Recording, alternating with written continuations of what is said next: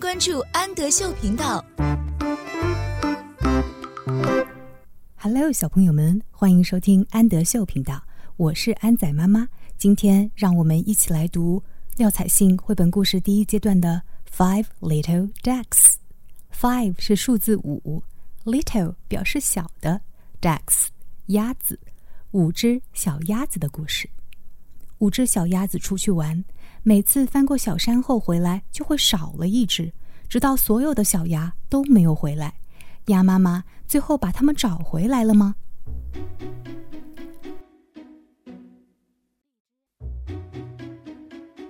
？Five little ducks went out one day。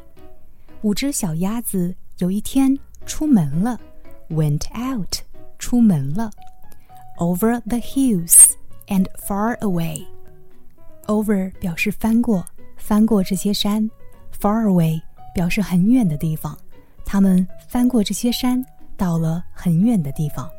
Mother duck said, "Mother 是妈妈，鸭子妈妈说，quack quack quack quack quack 是鸭子的叫声。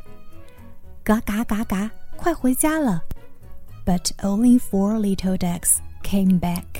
Came back 表示回来，Only 只有只有四只鸭子回来了。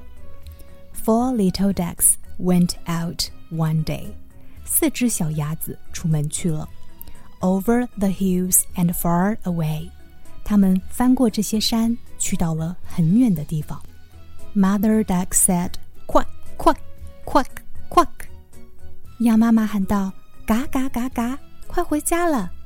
but only three little ducks came back. 但是只有三只小鸭子回来了。Three little ducks went out one day. 三只小鸭子出门去了。Over the hills and far away. 它们翻过这些山，去到了很远的地方。Mother duck said, "Quack, quack, quack, quack." 鸭妈妈喊道：“嘎嘎嘎嘎，快回家了。” But only two little ducks came back. 但是只有两只小鸭子回来了。Two little ducks went out one day. 两只小鸭子出门去了。Over the hills and far away. 他们翻过这些山，去到了很远的地方。Mother duck said, "Quack, quack, quack, quack." 鸭妈妈喊道：“嘎嘎嘎嘎，快回家了。” But only one little duck came back，但是只有一只小鸭子回来了。One little duck went out one day，一只小鸭子出门去了。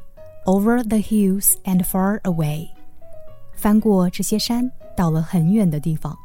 Mother duck said, "Quack, quack, quack, quack." 鸭妈妈叫道：“嘎嘎嘎嘎，快回家了。” But none of those little ducks came back.